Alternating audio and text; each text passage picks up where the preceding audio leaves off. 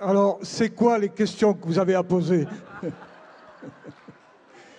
Alors, le fond sonore que vous entendez, bon, c'est, il est fait pour chauffer les salles qui sont réunies avec des philosophes. Voilà, il fallait vous le dire. Voilà, c'est une mauvaise plaisanterie. Euh, voilà, ben, Jean-Emmanuel Ducoin, micro. Ben, à vous de jouer en essayant euh, d'être bref. Euh, et d'ailleurs, euh, je pense que Bernard Stiegler aussi, lui, répondra relativement brièvement. Quoi, hein. Il essaiera. Oui, après l'intervention très stimulante, je me demandais si dans l'évolution du capitalisme euh, et la privatisation généralisée, après l'eau, l'air, euh, il nous restera la privatisation de nos propres corps. Donc je me demande si l'étape à venir, ça ne sera pas que le capitalisme va inventer que euh, finalement nos corps ne nous appartiennent plus, mais qu'on aurait des concessions qui nous, euh, attribueraient. Et euh, comme ils nous ont déjà piqué le cerveau, puisque effectivement via le marketing euh, on, ne s'appartient plus, donc ils vont facilement nous vendre et no- notre propre corps. Et face à ça, bah, c'est peut-être assez marquant pour qu'on finisse par réagir par rapport à, à cette horreur absolue de, de l'économie qui, qui envahit tout. Et face à ça, face au marketing euh, bestial du capitalisme, qu'est-ce qui reste? Bah, C'est effectivement l'idéologie euh, à reconstruire euh, autour de toutes les pensées philosophiques. Bien sûr, vous avez tout à fait raison de poser cette question. Ce qu'on appelle les microtechnologies et, les technologies transformationnelles rendent possible ce genre de choses. Et ce que je crois, c'est que pour pouvoir prendre des positions par rapport à ces possibilités-là, il faut absolument essayer de comprendre en eux-mêmes quels sont les enjeux du développement de ce qu'on appelle les technologies transformationnelles, qui permettent Aujourd'hui, par exemple, peut-être que vous le savez, en Australie, dans les banques et à l'armée, on vous met des puces RFID sous la peau, sous cutanée.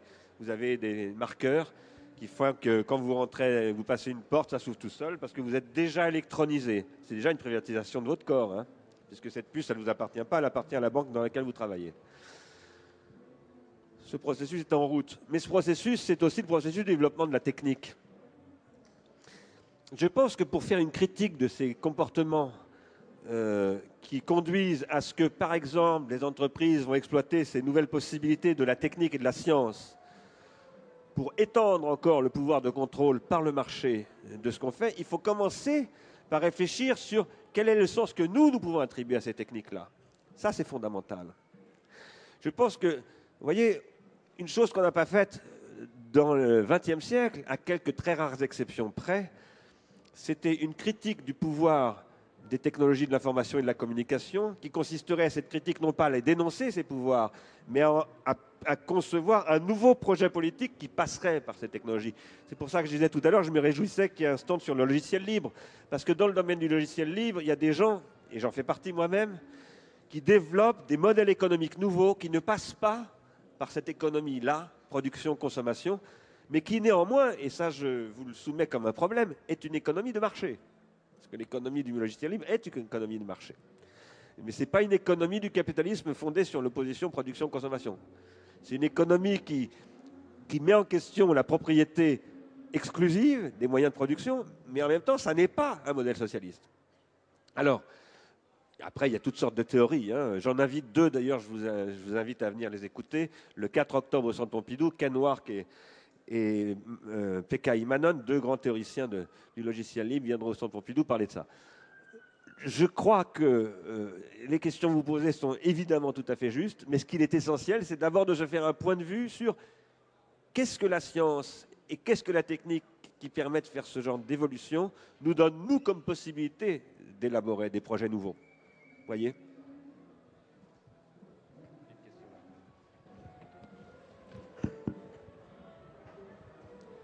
Pourquoi êtes-vous venu en voiture? C'est une très bonne question. C'est une très bonne question parce que j'habite pas loin et parce que euh, je suis venu avec mes, trois mômes, euh, enfin avec ma femme et mes mômes, et euh, parce que voilà, je pouvais pas, enfin ça aurait pris trop de temps pour moi de venir en, métro. Mais vous avez raison, c'est une très bonne question. Je pense que on doit faire des compromis tout le temps dans la vie, essayer de faire des, économies de son existence, ça ne veut pas dire qu'on n'a pas le droit d'utiliser la voiture. C'est pas ce que je crois. Ce que je crois, c'est qu'on doit essayer d'avoir des comportements rationnels. Depuis quelque temps, par exemple, je circule à vélo, mais euh, voilà, euh, peut-être que j'aurais peut-être pas dû venir en voiture, j'y réfléchirai, mais euh, c'est une très bonne question.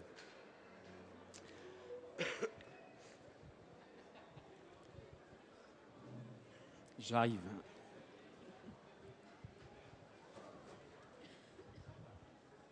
Oui, merci euh, pour ton exposé. Franchement, c'était formidable. Euh, je, moi, je voulais te demander, moi aussi, j'étais une militante en 70 euh, à Sarcelles et je croyais beaucoup en l'union de la gauche aussi. J'en suis bien revenue. Mais parallèlement, je n'ai pas vu ce que la montée des techniques pouvait faire sur la vie quotidienne de, de l'être humain, pour, pour parler, euh, pour englober tout le monde. Et je voudrais connaître ton avis sur euh, quelque chose que moi me tiendrait bien à cœur et m'aiderait beaucoup à militer à nouveau et à trouver vraiment euh, espoir, parce que je trouve qu'on est très pessimiste et que c'est très mauvais pour nous, parce qu'on est en train de s'enfoncer dans le pessimisme et malgré tout, moi, quand j'étais une. Je suis toujours au Parti communiste, mais je, milite beaucoup moins. Je trouve que quand même, on avait un élan et en nous et une confiance qui nous poussait. Maintenant, ça ne nous pousse plus. Qu'est-ce que tu penses puisque euh, les capitalistes ont pris en main Internet et l'informatique, chose qui est devenue mondiale et contre lesquelles moi je ne vois pas comment on pourrait, on pourrait lutter. Euh, que euh, cette technique-là devienne un service public et qu'on se batte beaucoup plus pour que les services publics ne soient pas démolis, au contraire qu'il y ait d'autres choses qui deviennent services publics pour qu'elles soient au service de tous les citoyens. Il y a beaucoup de questions là. Euh, alors d'abord, Internet reste aujourd'hui quand même quelque chose sur quoi on peut faire beaucoup, beaucoup de choses. Hein d'une part. D'autre part, dans le monde capitaliste, il y a plusieurs tendances. Il y a chez les acteurs du capitalisme aujourd'hui des gens, je crois, qui sont très inquiets du devenir actuel du capitalisme. Et je pense que, par exemple, le capitalisme industriel euh, est souvent aujourd'hui en conflit avec le capitalisme financier, et que ça, politiquement, c'est très important d'en tirer les conséquences et de passer des alliances avec le capitalisme industriel. C'est très important. Par ailleurs, pour moi, ce que je crois, c'est qu'il faut défendre une politique d'investissement public. Pas nécessairement de service public. Parce que je, crois beaucoup, moi, au modèle coopératif. Euh, disons, au modèle associatif, qui ne sont pas forcément du service public, c'est du, du, service non marchand, ce qui n'est pas tout à fait la même chose. Je crois, en revanche, qu'il faut des politiques d'investissement public, c'est-à-dire de long terme, et qu'actuellement, en réalité, on peut vraiment plaider pour ça de manière très efficace sur le plan politique, parce qu'en réalité, il n'y a pas d'autre solution. Il n'y a pas d'autre solution. Le sens de la privatisation des fonds bancaires par Bush euh, d'hier et d'avant-hier, c'est exactement ça que ça veut dire. Il y a un grand économiste français qui s'appelle euh, Michel Aglietta, spécialiste d'économie financière, qui a été missionné il y a un an et demi par la Caisse de dépôt et consignation pour étudier euh, la situation bancaire. Parce qu'il y a quand même quelques personnes, y compris à droite, qui s'inquiétaient depuis quelques années de la situation d'hyperspéculativité dans laquelle est le capitalisme. Moi, j'ai invité Ars Industrialis euh, il y a un an ou un an et demi Jean-Luc Gréau. Jean-Luc Gréau, c'était un conseiller du MEDEF. C'est un spécialiste d'économie financière. Et un jour, il a publié un texte en disant on ne peut pas continuer à faire fonctionner le système financier comme ça, on va dans le mur. Et non seulement il a dit ça, mais il a dit qu'il faut supprimer la bourse qui fait fonctionner le capitalisme de manière spéculative, alors que le capitalisme, c'est de l'investissement. L'investissement, c'est du long terme, la spéculation, c'est du court terme. Eh bien, il a été viré du MEDEF. Mais c'est un homme qui garde ses idées de droite. Ce n'est pas, du tout pas du tout un gauchiste mais c'est un homme qui comprend qu'aujourd'hui, on ne peut pas continuer avec ce système économique. C'est un allié. Et il faut travailler avec lui. Il faut travailler avec des gens comme ça. Et il y en a beaucoup plus qu'on n'imagine. Il y en a beaucoup qui ne le disent pas parce qu'ils ont peur de le dire, tout simplement. Parce que s'ils le disaient, ils se feraient virer comme lui s'est fait virer du MEDEF. Mais par rapport à tout cela, il faut plaider. On est vraiment aujourd'hui dans une situation, je dirais malheureusement très favorable. Moi j'étais aux États-Unis il y a quelques mois, au mois de mars dernier, et j'ai vu dans un journal, très grand journal américain qui s'appelle America Today, en première page, une photo. C'était des gens sur les routes qui allaient rejoindre des camps de refuge. C'était des gens expulsés de leurs appartements. Et on aurait cru une photo des raisins de la colère. Mais ce n'était pas les raisins de la colère, c'était en 2008. Et ça, euh, mes amis américains qui m'avaient invité à Chicago m'ont dit, ça, on n'avait jamais vu ça en Amérique depuis le début du siècle. Et ça, ça va nous tomber dessus et ça va nous tout faire exploser. Alors, si j'insiste sur ce point, c'est pour dire qu'aujourd'hui, il y a beaucoup de gens inquiets. Il n'y a pas qu'au Parti communiste qu'on est déprimé, il n'y a pas qu'au PS. À l'UMP aussi, il y a des gens déprimés. À l'UMP aussi. Parce qu'il y en a qui ne se trouvent pas bien du tout dans ce vers quoi on va. Il y en a partout en réalité. Parce qu'il y a de quoi être euh, déprimé, malheureusement. Mais ça veut dire aussi qu'il y a la possibilité d'un rebond d'une prise de conscience, ce que j'appelle moi un sursaut politique il y a une possibilité à condition de véritablement mettre en œuvre tout ce qui est actif dans la société aujourd'hui. Or, il y a des gens qui sont très actifs. Il y a des gens qui sont très actifs. Euh, vous parlez d'Internet en disant que c'est entre les mains des capitalistes aujourd'hui. Je n'en suis pas convaincu. Je n'en suis pas convaincu. Moi, j'ai créé Ars Industrialis il y a trois ans avec des amis et mon épouse. Aujourd'hui, Ars Industrialis est consulté par 20 000 personnes par mois. Nous sommes un petit média de masse. Et ça nous coûte euh, rien du tout. Le nom de mon association, oui, ça s'appelle Ars Industrialis. Et si vous voulez aller voir le site, c'est arsindustrialis.org.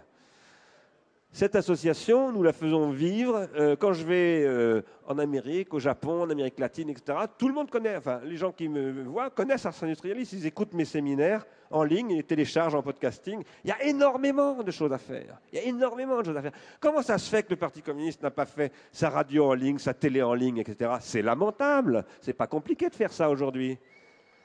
Mais il faut avoir une intelligence de ces médias. Il ne faut, il faut pas se dire que tout ça, c'est les ennemis. Non, euh, ça c'est les techniques. Les techniques ne sont pas mauvaises, elles ne sont pas bonnes non plus. Les techniques, simplement, il faut les penser. Vous savez, moi je suis philosophe. Bon, je suis devenu philosophe dans des circonstances un peu particulières. Je n'étais pas destiné à faire de la philosophie au départ. Je me suis mis à étudier la philosophie après coup, après avoir été un employé un travailleur. Et euh, j'ai découvert que les philosophes, ils se battaient contre les sophistes. Qu'est-ce que reprochaient les philosophes aux sophistes? Ils disaient, euh, les sophistes, vous manipulez le temps de cerveau disponible des jeunes Athéniens. Parce que c'est ça que dit Socrate tout le temps. Il dit tout le temps aux sophistes, vous êtes des manipulateurs d'opinion. Les jeunes, Athéniens qui viennent écouter vos discours, etc., vous les manipulez avec une technique qui s'appelle l'écriture. Et dans un dialogue de Platon qui s'appelle Phèdre, Socrate explique que l'écriture, c'est très très bien à condition d'en développer une vraie politique, une politique qui passe par un vrai savoir. Moi, j'appelle ça une thérapeutique. Et il dit c'est un pharmacone. Pharmacone, en grec, ça veut dire un médicament, une drogue. Une drogue, ça vous sert à vous soigner, mais ça peut aussi vous empoisonner et vous, vous, vous détruire. Aujourd'hui, il faut faire ce que j'appelle moi de la pharmacologie. Il faut développer. Internet, il faut se pencher dessus. Il y a des dizaines de milliers de gens qui travaillent pour le grand capitalisme sur Internet et son développement évidemment, quand on travaille, ça rapporte. Quand on travaille, on développe une meilleure intelligence, on devient plus efficace. Mais pourquoi est-ce que nous, on ne travaille pas là-dessus? Il faut le faire. Il y a beaucoup de possibilités de faire des choses nouvelles. Après, et pour euh, revenir sur ta question, euh, ce que je crois, c'est qu'il faut se battre pour que, je vous parlais de Michel Aglietta, je n'avais pas fini, pour que ce que Michel Aglietta a découvert dans son étude soit porté sur la place publique et qu'on pose le problème, à savoir que Michel Aglietta fait apparaître, c'était avant la crise des subprimes, hein, qu'il y a ce qu'on appelle des fonds souverains, par exemple le fonds du pétrole norvégien, qui est un énorme fonds d'investissement, mais qu'il y a aussi ce qu'on appelle des fonds de pension, etc. Et que tous ces fonds n'investissent pas à long terme. Mais pourquoi est-ce qu'ils n'investissent pas à long terme? C'est parce qu'ils ne savent pas où investir à long terme. Ils n'ont pas de modèle d'investissement. Ils n'ont pas l'idée d'une possibilité d'investir dans des choses nouvelles c'est parce qu'il n'y a plus de pensée politique, il n'y a plus de croyance dans un avenir. Ars Industrialis développe une thèse là-dessus. Nous nous disons qu'il faut développer ce que nous appelons une économie de la contribution. Il faut dépasser le productivisme, il faut dépasser le consumérisme, il faut passer dans la contribution. Qu'est-ce que c'est que la contribution? Regardez ce qui se passe dans, dans, le logiciel libre, regardez ce qui se passe sur Wikipédia, c'est absolument incroyable. Si vous allez taper n'importe quel mot, vous tombez toujours sur Wikipédia. Or, qu'est-ce que c'est que Wikipédia? Ben, C'est des gens comme vous et moi qui le font travailler. Ce sont des contributeurs, ils font ça gratis uniquement pour sublimer, pour faire des choses bien, pour ne pas vivre et penser comme des porcs. Et du coup, ça devient une activité économique centrale. Et ça, c'est un nouveau modèle d'organisation. Ce nouveau modèle d'organisation, il faut demander, il faut pousser l'Union européenne à le développer, à, à, faire que ces fonds de pension, ces fonds souverains qui ont tellement de moyens d'investissement investissent dans le long terme pour ça, pour l'éducation, pour toutes sortes de dispositifs de ce type. Mais il y a énormément de choses à faire.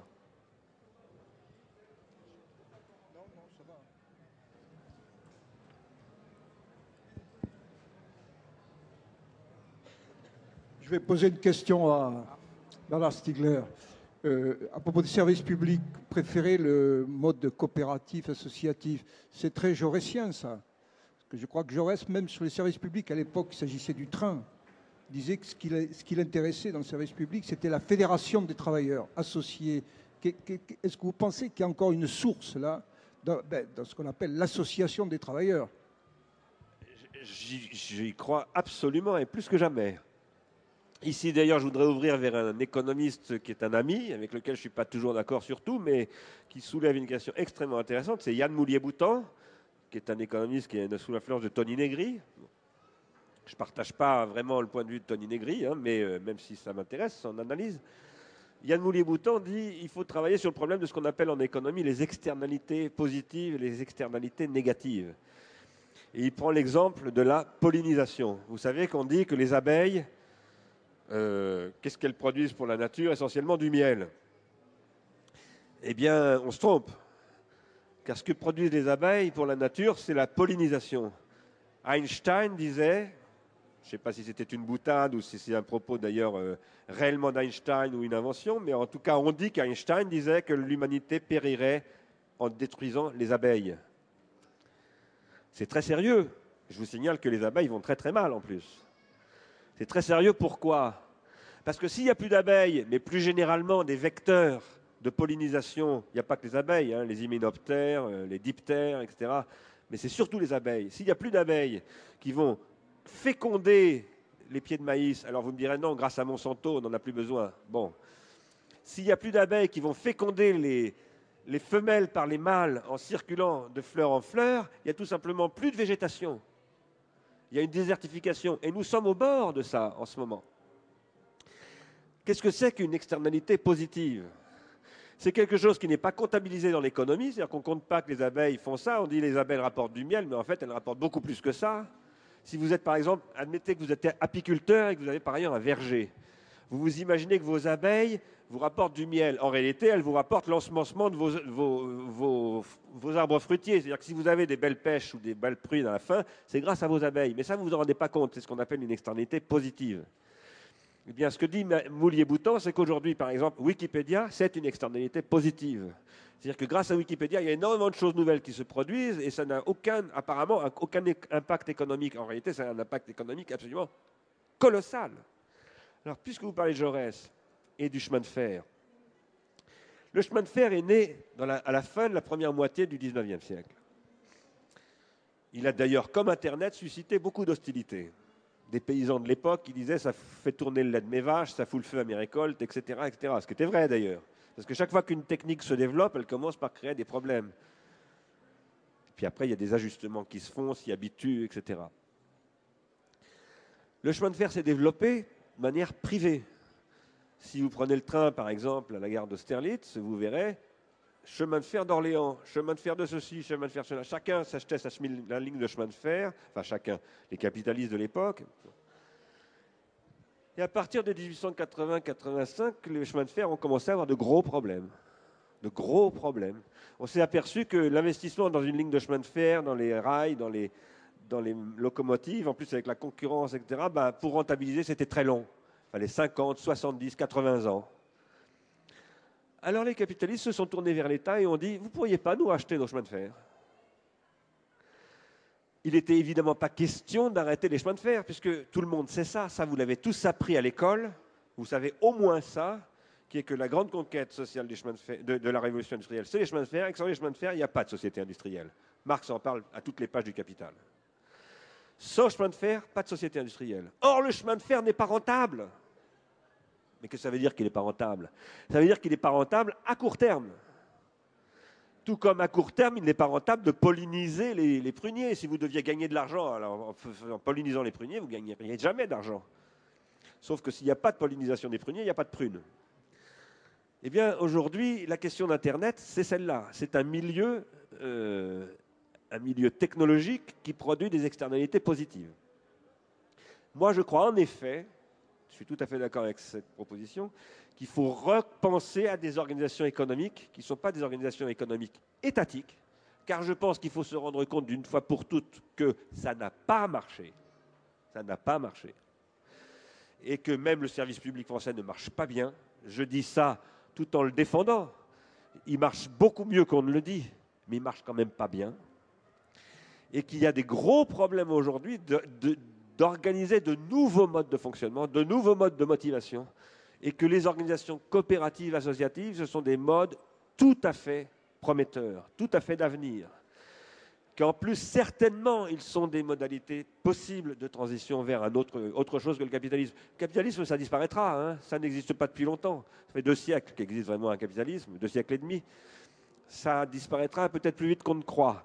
Mais pour le moment, ça n'a pas de remplacement. Donc il faut arriver à inventer des, tissus économiques et associatifs nouveaux qui, rendent possible une société euh, le jour où le capitalisme disparaîtra. Mais oui, je suis tout à fait d'accord avec cette hypothèse.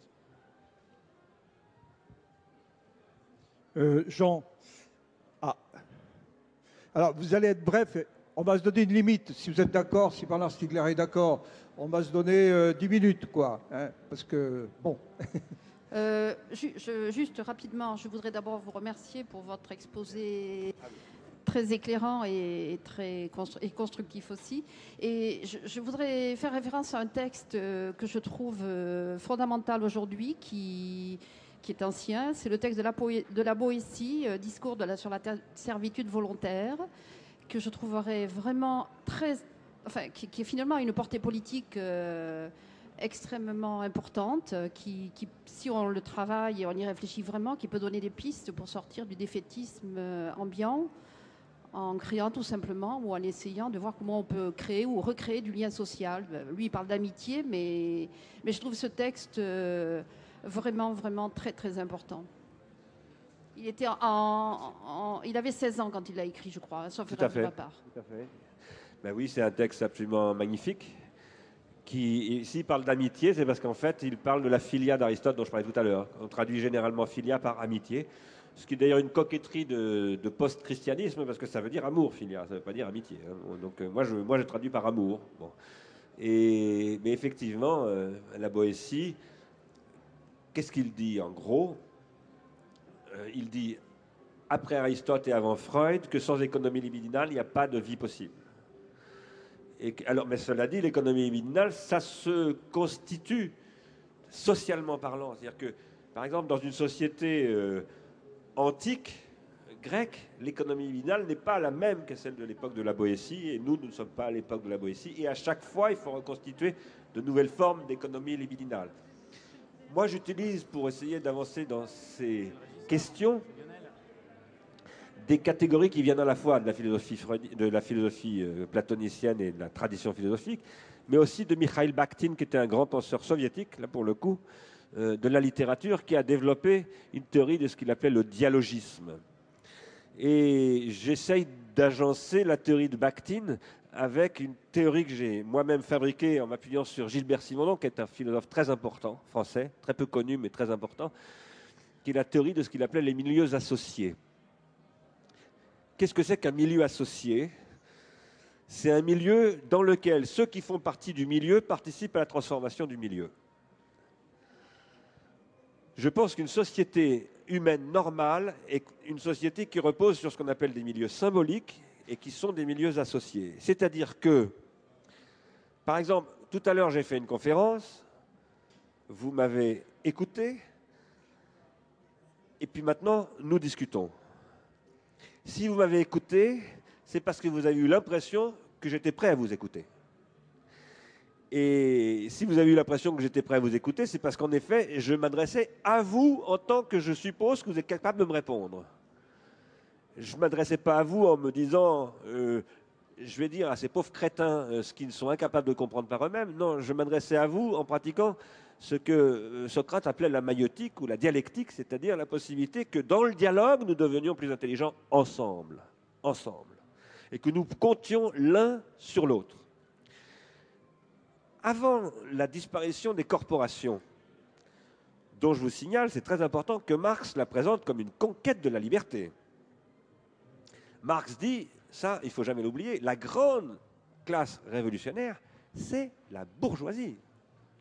Marx décrit dans le Capital et dans le manifeste du Parti communiste la bourgeoisie comme la puissance même de l'humanité. Il décrit ça avec une grande admiration.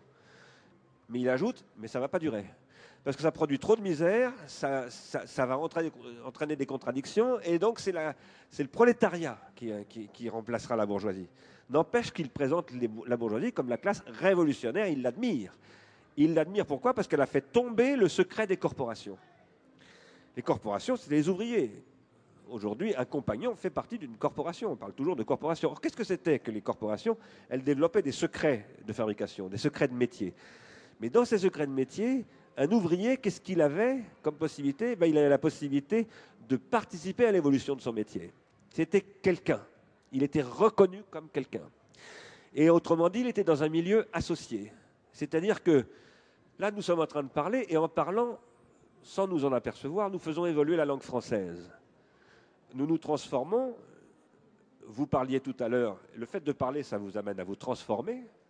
Moi, je vous réponds en ce moment, ça fait que je vous dis des choses que je n'avais jamais dites avant, donc je suis en train de me transformer.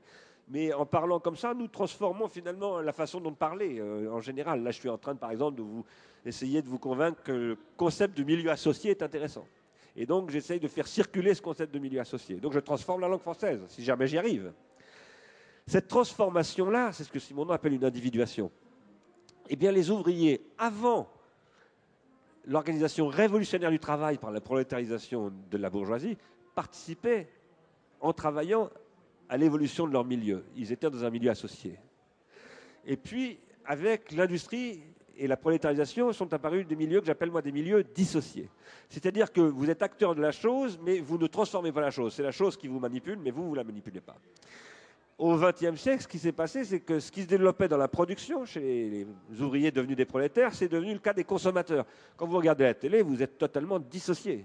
C'est-à-dire que vous subissez la chose, mais vous ne pouvez absolument rien faire. Vous êtes comme un, poisson dans un bocal, vous vous cognez contre l'écran, mais vous ne pouvez rien faire. Vous subissez la chose. Il faut reconstituer des milieux associés. C'est pour ça que je parle effectivement de l'association et l'avenir politique, à mon avis, de tout cela. Ici Charles. Bonjour. Euh, je voudrais revenir sur le thème du temps que vous avez évoqué, court terme, long terme, euh, ce parallèle entre euh, le capitalisme, le marxisme et la pulsion. ceci dit, vous avez évoqué Ford, qui était quelqu'un, un capitaliste qui avait une vision à long terme évidente. Est-ce que cette dualité long terme, court terme est finalement pas un peu simpliste? Je, pense qu'en effet, euh, euh, vous avez tout à fait raison de dire que Ford avait une vision à long terme. Je pense d'ailleurs que l'Amérique du Nord, avant, les années, avant la Première Guerre mondiale, avait aussi une vision à long terme. Et même jusque pratiquement à la fin des années 60. Que le keynésianisme est une façon d'organiser un capitalisme capable de produire du long terme, que le gaullisme a été une conception long-termiste du capitalisme, etc. Mais le problème, c'est que cette façon de, de procéder est, si je puis dire, provisoire, et que progressivement, elle devient de plus en plus court-termiste pour des raisons qui sont internes au devenir et à la transformation de l'appareil de production capitaliste. Que l'opposition entre court terme et long terme soit simpliste, je suis pas loin de vous l'accorder, si on en fait une opposition. Par contre, si on en fait des tendances, là, je pense qu'elle n'est pas simpliste du tout.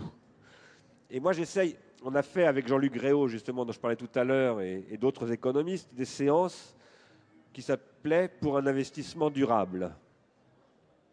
Moi, je pense que l'investissement est forcément du investissement à long terme. On ne peut pas investir dans du court terme.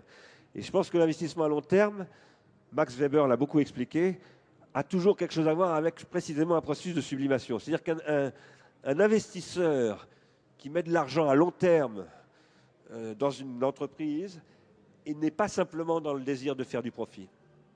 À un moment donné, il se met à croire qu'il réalise une œuvre, qu'il transforme l'humanité, qu'il apporte un bienfait, etc. Et parfois c'est vrai. Et parfois c'est tout à fait vrai. Il n'y a pas que des vilains méchants chez les capitalistes. Il y a des tas de gens qui, veulent faire des choses bien et, qui croient qu'ils ont raison de le faire comme ça, que c'est la manière la plus efficace de le faire. Ce ne sont pas d'horribles exploiteurs, forcément les capitalistes. Peut-être que dans les faits, ils produisent ça, et peut-être que dans les faits, il faut dénoncer ce processus d'exploitation, mais c'est beaucoup plus compliqué que ça. En revanche, l'évolution du capitalisme conduit toujours inévitablement avec les processus de financiarisation, de déterritorialisation, de mondialisation, etc., à une séparation entre le capital d'un côté et non pas le travail, mais l'industrie. Avant, on disait il y a le capital d'un côté, le travail de l'autre. Donc le capital est défendu par la droite, le travail est défendu par la gauche. Maintenant, ce n'est plus comme ça simplement. Il y a le capital spéculatif. Il y a le capital industriel, c'est-à-dire d'investissement. Et il y en a de moins en moins. Et il y a le travail, qui d'ailleurs est de moins en moins du travail et de plus en plus de l'emploi, ce qui n'est pas, tout à fait la même chose selon moi. Là, il y a à reconstituer des possibilités d'anticipation à long terme. Pourquoi d'anticipation à long terme? C'est parce qu'en fait, ce que nous sommes en train de vivre en ce moment, c'est ce que j'appellerais avec l'historien Bertrand Gilles un hyper désajustement du système technique. Lui, Bertrand Gilles, parlait de désajustement. Là, nous vivons un hyper désajustement. C'est-à-dire nous vivons une énorme révolution technologique qui suppose un changement des relations complètes entre le système technique et les autres systèmes sociaux le système économique, le système juridique, le système familial, le système politique, etc. Et que ça, pour vivre ce genre de transformation, il faut réinvestir dans le long terme. Un petit peu comme je disais tout à l'heure, la privatisation du, la nationalisation pardon, du, chemin de fer a été rendue indispensable à un moment donné parce qu'il n'y avait que ça qui permettait de, passer la difficulté. C'était dans la période de crise du capitalisme qu'annonçait précisément Karl Marx. Alors vous avez raison, opposer long terme et court terme, c'est une, une, simplicité. On ne peut pas opposer, il faut composer. Mais pour bien expliquer ça, et je m'arrêterai là-dessus, le court terme, c'est la pulsion. Le court terme est pulsionnel. La pulsion veut tout tout de suite. Je donne l'exemple tout à l'heure, la pulsion sexuelle, vous voulez, euh, vous sautez sur la personne, vous la violez, ça c'est une pulsion. Si vous transformez votre pulsion en un investissement libidinal, c'est plus du, court terme, ça devient du long terme. Et à ce moment-là, c'est un investissement et vous ne consommez plus simplement. Vous n'êtes plus dans le besoin de la satisfaction, mais vous êtes dans la construction de votre objet, dans la construction d'une relation. Et là, vous êtes dans du long terme. Ce long terme, il est évidemment relatif. Hein. Toutes les choses sont relatives. On ne peut évidemment pas opposer la libido long terme à la pulsion court terme, puisque la, la libido long terme est constituée par les pulsions. Donc ce n'est pas une opposition. Mais en revanche, c'est une distinction fondamentale.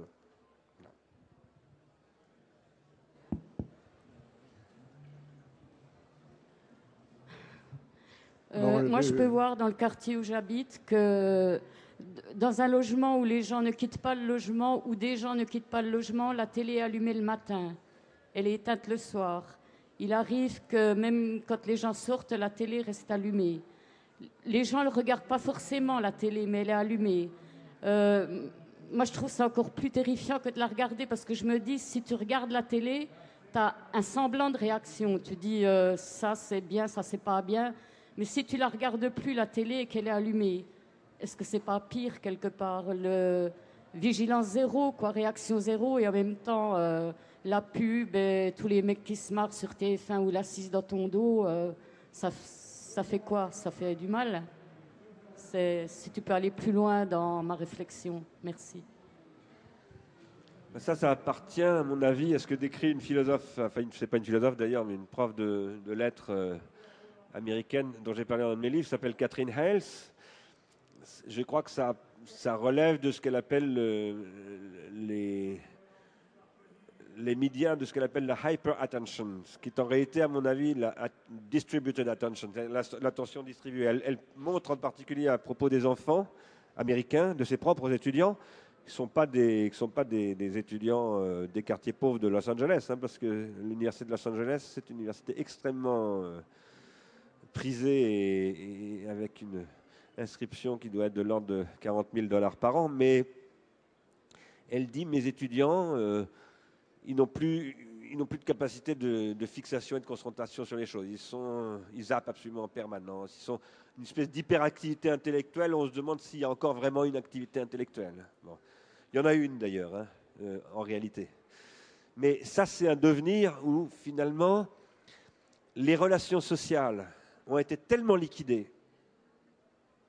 Ça va donc de ce que je disais tout à l'heure. J'arrive plus à parler à ma femme, j'arrive plus à parler à mes gosses, je vois plus mes parents, ou, quand je les vois, dès que j'arrive, j'allume la télé parce que je sais pas quoi dire à ma mère, etc. Bon. Et tout le monde en fait autant en passant par le fait que bah, euh, dans les supermarchés, on ne discute plus avec personne. Il y a des, rayonnages, il n'y a pas de marchands. D'ailleurs, ce n'est plus, plus, du commerce hein, ce qui se produit dans les supermarchés, c'est de la distribution. Le commerce, ça veut dire échange. Donc le commerce, euh, le commerce au XVIIIe siècle, ça veut dire la discussion. Ce qu'on fait en ce moment, c'est du commerce, par exemple, au, sens du XVIIIe siècle. Tout ça a été tellement liquidé. Les milieux associés ont tout le monde été transformés en milieux dissociés qu'à un moment donné, il se produit euh, ce qui se produit dans ce que décrivait euh, Simone Veil dans après être passé à l'usine, que tu connais bien, Dominique. Un processus de, finalement, de paralysie des, fonctions supérieures de, l'esprit. Mais là, c'est toutes les fonctions qui sont paralysées. C'est les fonctions sociales, c'est les fonctions éducatives, ça ne marche plus. Et, ça ne marche plus que par une espèce de, ce que Jacobson, le linguiste, aurait appelé une fonction fatigue, c'est-à-dire, vous savez, quand on a, Jacobson disait quand on n'arrive pas à, parler à quelqu'un, on fait euh, euh, pour essayer de meubler, faire semblant de parler alors qu'on n'a rien à dire. Eh bien là, c'est une espèce de fonction fatigue du social. Il n'y a plus de social, le social n'existe plus, mais euh, du coup, on fait marcher, ce qui a détruit le social pour donner l'impression qu'il y en a encore. Ça, c'est la limite. C'est très, très, très inquiétant, évidemment. Parce que les gens qui sont conditionnés à ce point-là, à un moment donné, ils ils sont plus du tout maîtres d'eux-mêmes, c'est évident. Là, il faut nous devrions nous mobiliser massivement pour dire qu'on en a marre de ça, ça suffit. Et vous voyez, moi j'y crois beaucoup à cette mobilisation. Moi j'ai la chance de connaître euh, Marc Valeur, qui est le directeur de l'hôpital Marmottan. Et l'hôpital Marmottan, il a été créé par Olivenstein, c'est un hôpital qui a été créé pour soigner les toxicomanes. Les toxicomanes, je les connais, je les connais très bien même. Quand quelqu'un est intoxiqué à la pire des toxines qui est le crack ou l'héroïne, c'est ce que raconte d'ailleurs William Burroughs dans l'introduction du Festin nu, qui est un, livre qu'il a écrit sur son intoxication. William Burroughs, qui était le fils d'un grand capitaliste américain qui s'appelait Burroughs, qui, a fait des ordinateurs, des machines à écrire, etc. Mais lui était dégoûté par l'activité familiale et c'est devenu un beatnik et c'est devenu un poète de la Beat Generation et il s'est devenu un toxicomane. Et puis à un moment donné, il est arrivé ce qui arrive à tous les toxicomanes, c'est-à-dire qu'il s'est aperçu que la toxicité, c'était un poison absolu. Parce que si vous prenez de l'héroïne pendant des années, il y a quelque chose qui se produit de manière inévitable, c'est que peu à peu, votre cerveau arrête de produire les neurotransmetteurs que vous produisez naturellement si vous vous faites mal, par exemple. Qu'est-ce que ça veut dire si vous vous faites mal? Vous vous coupez dans la cuisine avec un couteau, ça saigne. Vous avez peut-être remarqué que sur le coup, ça vous fait mal, mais une minute après, vous ne sentez plus rien. En fait, si vous ne sentez plus rien, c'est parce que votre cerveau a envoyé des endorphines pour endormir votre doigt. Si votre môme se cogne, par exemple, ou se fait très mal, c'est arrivé à mon fils il n'y a pas longtemps, il, a, euh, il, va avoir deux ans. Qu'est-ce qui lui arrive? Il a un choc, tombe dans les pommes. En fait, il s'endort. C'est parce que son cerveau envoie des trucs pour éviter le traumatisme, il l'endort, il lui envoie des somnifères pour le faire dormir. En permanence, on reçoit des machins comme ça pour vivre. Eh bien, un toxicomane, son cerveau ne produit plus ça. Donc si tout à coup il n'a plus d'héroïne, comme il n'a plus ça non plus, il n'est plus qu'une boule de souffrance. Il souffre d'absolument tout. Un projecteur dans les yeux, ça lui fait horriblement mal, etc. Il ne peut pas vivre sans héroïne. Mais l'héroïne ne lui apporte plus aucun plaisir. Aucun. Et donc il est obligé de consommer de l'héroïne alors qu'il n'aime pas ça. Si vous lui demandez qu'est-ce qu'il y a de pire dans la vie, il vous dira l'héroïne. Mais si vous lui demandez qu'est-ce que tu veux dans les cinq minutes qui viennent, il vous dira de l'héroïne. Eh bien les téléspectateurs en sont là aujourd'hui. Ils sont pris dans un processus comme ça. Ça s'appelle l'addiction. En même temps, il y a parfois des gens qui arrivent parce qu'ils apprennent qu'il y a un hôpital marmottant dirigé par un type qui s'appelle Olivenstein. Ils disent Tiens, il paraît que ce type-là sait nous faire décrocher. Eh bien, il faudrait qu'on se transforme en un hôpital marmottant des téléspectateurs. Voilà. Il faudrait organiser le décrochage de tout ça. Pas forcément en interdisant la télé, parce que euh, Olivenstein n'a jamais dit qu'il faut interdire l'héroïne ou il faut empêcher les gens de prendre de l'héroïne. Il dit ça, ça sert à rien. C'est pas comme ça que ça marche. Merci, hein, on peut le dire comme ça, parce que on pourrait continuer des heures, mais peut-être qu'on pourra continuer euh, dans le futur. Hein. On va peut-être pas se quitter définitivement. Voilà. Merci infiniment, euh, Bernard Stiegler. Merci à vous de votre attention. J'imagine que vous avez encore des tas de questions à poser. Il ne faudra pas vous gêner. Il y a Ars Industrialiste, hein, on, on vous l'a dit. Donc, euh, merci et le programme des Amis de l'Humanité continue.